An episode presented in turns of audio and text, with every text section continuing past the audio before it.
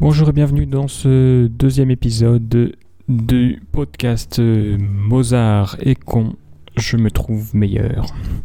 Deuxième épisode et euh, deuxième morceau, donc, euh, puisque je rappelle que le concept de ce programme et de ce podcast, c'est une plongée dans la création, hein, dans, le, dans la création d'un album de ce qu'on appelle l'outsider music, c'est-à-dire la musique un peu gênante, un peu des gens qui n'ont pas la capacité de faire de la vraie musique et donc il faut un truc un peu qui ressemble à de la musique et c'est un peu gênant, un peu creepy. Euh, voilà, et c'est mon cas puisque je suis l'auteur de, cet album. Et donc euh, continuons, plongeons dans, dans la création.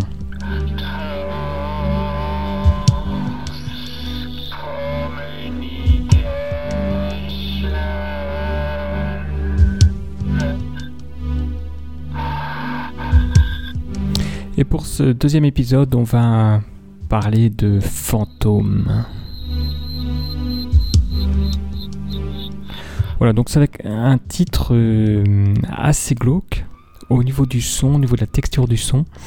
Euh, mais en fait, euh, alors pourquoi c'est vraiment là? C'est vraiment, on est vraiment dans la définition de quelque part de la l'outsider music parce que euh, mon but quand j'ai créé ce morceau c'était de refaire un morceau que j'ai écouté que j'écoutais euh, il y a une dizaine d'années. Alors faut m'imaginer euh, au volant d'une 205 alors l'atmosphère un peu triste genre je pense qu'on est au mois de fin novembre donc plutôt gris dehors la pluie tout ça.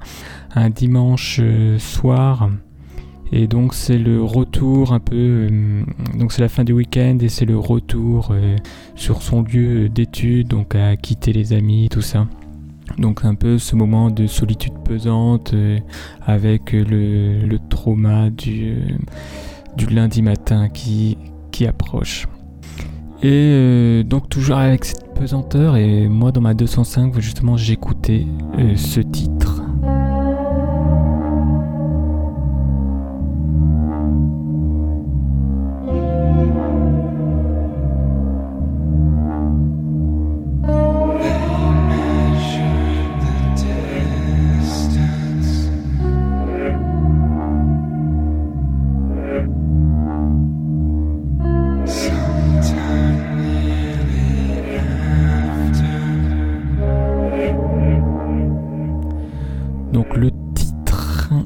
Transnation de euh, Circle Square. Circle Square. Euh, donc ouais, il faut vraiment m'imaginer tournant dans les, prenant les virages des ronds-points, justement à vitesse très modérée, à cause de la pesanteur de, à cause de la pesanteur de, de cette musique. Et euh, voilà. Et donc par le morceau que je vais présenter aujourd'hui, j'ai vraiment essayé de voulu retrouver cette, cette pesanteur, aussi ces voix euh, assez flottantes. Voilà, ces, ces nappes, un peu ces nappes de, de synthé, ces beats avec un peu de reverb. Du moins, c'est comme ça que je m'imaginais ce, ce, truc. En plus, c'était. Euh, moi, j'écoutais ça sur. donc, dans ma 205, sur une cassette. Donc, avec un son beaucoup plus lourd que je pense que le, le MP3 que vous venez d'écouter. Voilà. Donc on va commencer par l'écoute euh, piste par piste. Alors le, première piste. Alors déjà premièrement c'est que c'est un morceau qui, est très, qui était très facile à faire. Il a seulement trois pistes. Euh, c'est plus ou moins en fait une expérimentation plus qu'un réel morceau, mais pour moi dès que j'ai posé une voix sur un morceau, c'est un morceau euh, fini quelque part et qui a sa place hein, sur un album. Donc euh, ça part, on part justement avec euh, le synthé, la première piste.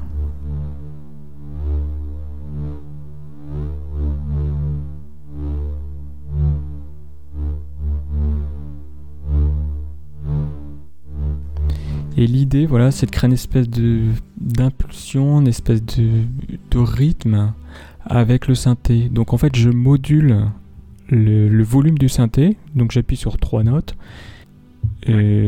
donc c'est un accord en fait. Et euh, je module le volume. Donc ça fait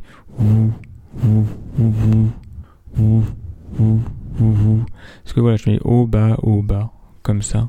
Donc avec le synthé de un synthé Yamaha que j'ai acheté à Lidl, mais ça j'en parle dans le premier euh, dans le premier épisode de ce podcast.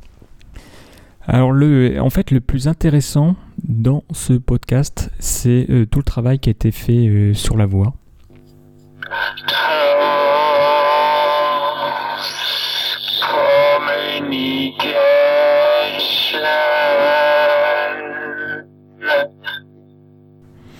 Alors c'est euh, pourquoi c'est intéressant?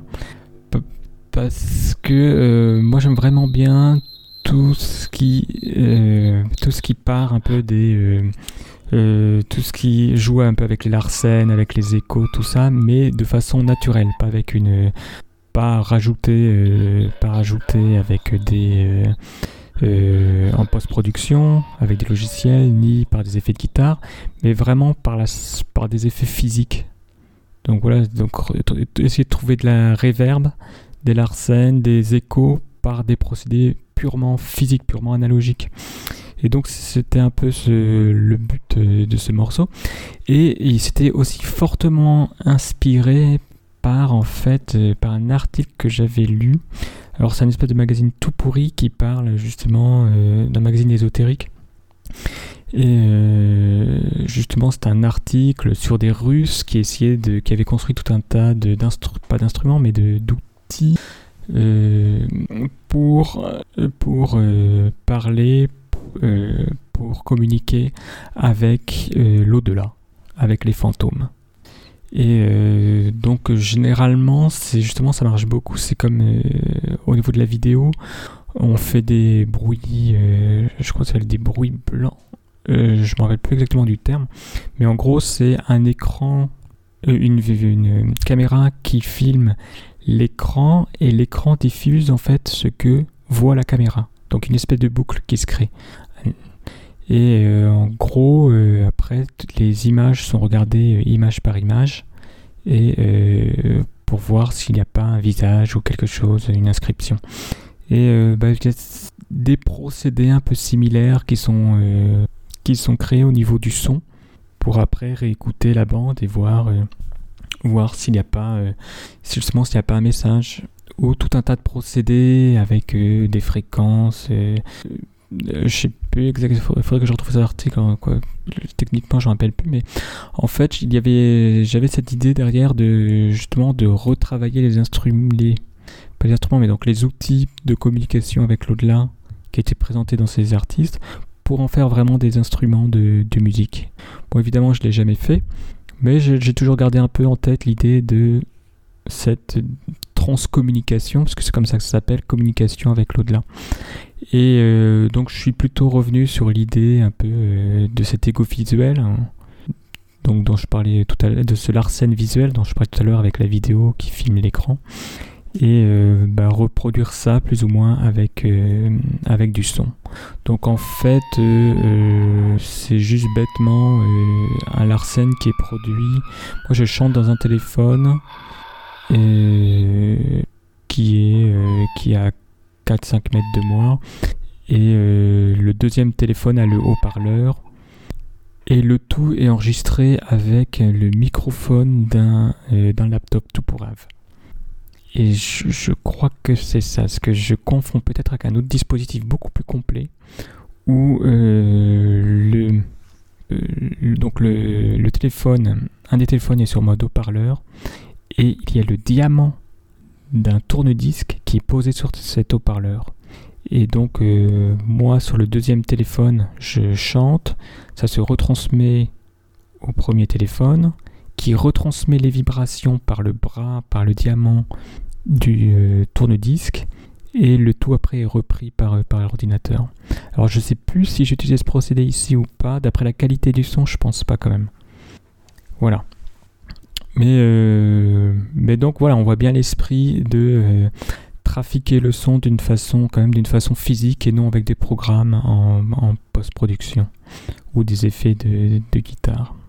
Et euh, voilà, et donc je joue parfois, j'allume le propre haut-parleur sur le, sur le téléphone dans lequel je chante, donc ça crée des effets de larcène, etc. Je m'approche, je me recule, voilà, pour créer une, espèce de dimension. Parfois je chante je, pardon, je siffle.